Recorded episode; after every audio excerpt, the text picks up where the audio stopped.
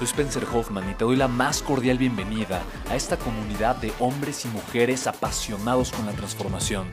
Y es que sabemos que así tiene que ser la vida, habiendo tantos con la mente confundida y plomo en el corazón, desperdiciando su potencial y dejando su vida para después, para nunca.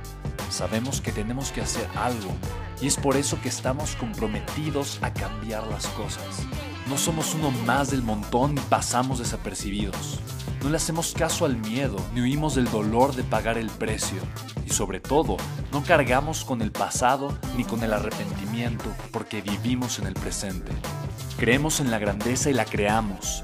Creemos en quienes lideran con su inteligencia y su pasión y en quienes construyen un imperio con su potencial a pesar de venir de la nada.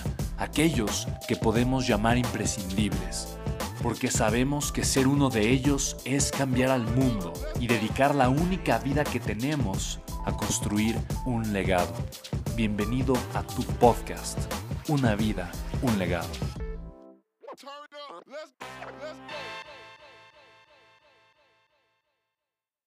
Con más de 500 inversionistas y todo el mundo lo bateó, le decía, pues es que no, no hace sentido si hubiera un mercado para autos eléctricos, Ford, General Motors, Mercedes-Benz, grupo Volkswagen o cualquiera de los grandes ya lo hubiera hecho.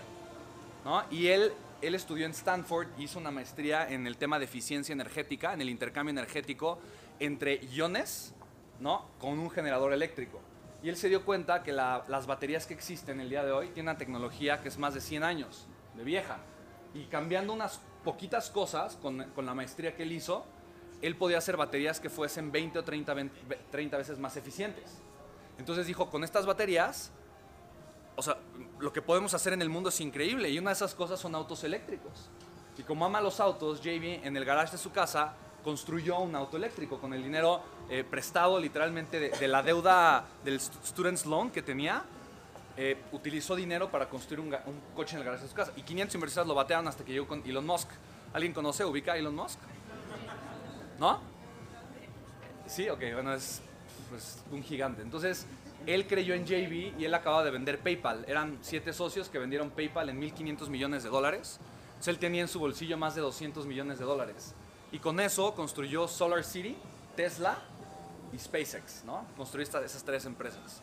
Y pues le metió durísimo a Tesla. Y cuando yo conocí a JB Stroll en 2014, yo ya sabía de Tesla y lo invité a México, hicimos un evento, organizé un evento para empresarios.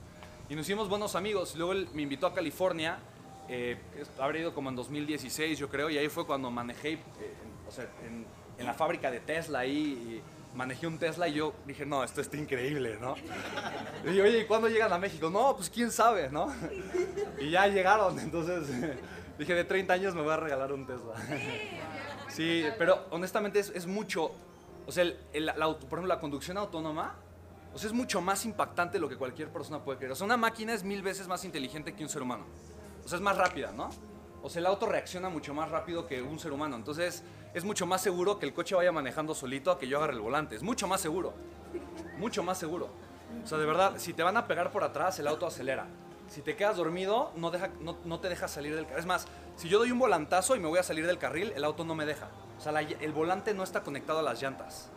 O sea, el volante está conectado a una computadora que es la que la que dice, ok, sí está bien lo que quieres hacer, o no, no, estás muy tonto, no te voy a hacer caso.